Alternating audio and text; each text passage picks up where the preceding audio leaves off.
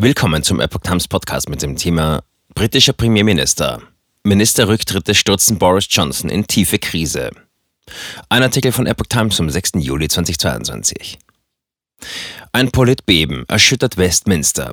Innerhalb von wenigen Minuten reichen gleich zwei britische Minister ihre Rücktritte ein. In ihrer Begründung greifen sie Premierminister Johnson direkt an. Der Rücktritt von zwei wichtigen Ministern hat den britischen Premierminister Boris Johnson in die vielleicht größte Krise seiner Amtszeit gestürzt. Aus Protest gegen Johnsons Amtsführung traten Finanzminister Rishi Sunak und Gesundheitsminister Sayed Javid am Dienstagabend zurück. Sie zogen damit die Konsequenzen aus einer Reihe von Skandalen innerhalb der Regierung und der konservativen Tory-Partei. Die Opposition forderte umgehend Neuwahlen. Es sei klar, dass diese Regierung jetzt zusammenbricht, erklärte Oppositionsführer Keir Starmer von der Labour Party. Die Tory-Partei ist verdorben und es wird nichts in Ordnung bringen, lediglich einen Mann auszutauschen. Es ist Zeit für Boris zu gehen, sagte der Tory-Abgeordnete Andrew Bridgen, einer von Johnsons schärfsten Kritikern, dem Sender Sky News. Er kann das noch ein paar Stunden hinauszögern, wenn er will, aber ich und ein großer Teil der Partei sind jetzt entschlossen, dass er bis zur Sommerpause weg muss. Je früher, desto besser. Johnson steht am Mittwoch ein harter Tag bevor. Er muss sich zunächst der wöchentlichen Fragerunde des Unterhauses stellen.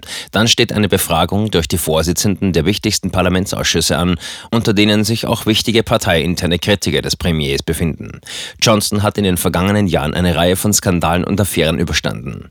Finanzminister Sunak schrieb nun am Dienstagabend in seinem Rücktrittsschreiben an Johnson, die Öffentlichkeit erwartet zu Recht, dass die Regierung ordentlich, kompetent und seriös geführt wird. Ich glaube, dass diese Standards es wert sind, für sie zu kämpfen und deshalb trete ich zurück. Die Ministerrücktritte erfolgten wenige Minuten, nachdem Johnson sich dafür entschuldigt hatte, einen unter dem Verdacht der sexuellen Belästigung stehenden Tory-Vertreter zum stellvertretenden parlamentarischen Geschäftsführer gemacht zu haben. Vize-Geschäftsführer Chris Pincher war Ende vergangener Woche zurückgetreten, nachdem er zwei Männer sexuell belästigt hatte. Dabei wurde bekannt, dass es bereits in der Vergangenheit Vorwürfe gegen ihn gegeben hatte. Ein Regierungssprecher hatte zunächst dementiert, dass Johnson von den alten Vorwürfen gegen Pincher gewusst habe. Diese Verteidigungslinie brach am Dienstag zusammen, nachdem ein ranghoher früherer Beamter erklärt hatte, dass Johnson bereits 2019 über einen entsprechenden Vorfall informiert worden sei. Oppositionsabgeordnete und einige Tories bezichtigten den Premier daraufhin der Lüge. Ich denke, es war ein Fehler und ich entschuldige mich dafür, sagte Johnson am Abend vor Reportern zu Pinchers Ernennung. Im Rückblick war es falsch, das zu tun. Die Regierungspartei war in den vergangenen Monaten von einer ganzen Reihe von Sexskandalen erschüttert worden. Mitte Mai war ein Abgeordneter unter Vergewaltigungsverdacht vorübergehend festgenommen worden. Ebenfalls im Mai wurde ein früherer Tory-Abgeordneter wegen sexuellen Missbrauchs eines Minderjährigen zu anderthalb Jahren Gefängnis verurteilt.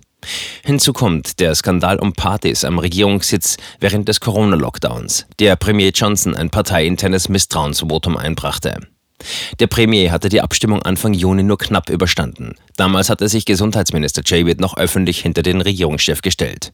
Nun schrieb Javid, nach dem überstandenen Misstrauensvotum habe Johnson die Gelegenheit gehabt, Demut, Zupacken und neue Führung an den Tag zu legen. Doch jetzt sei ihm klar geworden, dass sich die Situation unter ihrer Führung nicht ändern wird und sie haben deshalb auch mein Vertrauen verloren. Johnson ernannte noch am Dienstagabend Nachfolger für Sunak und Javid.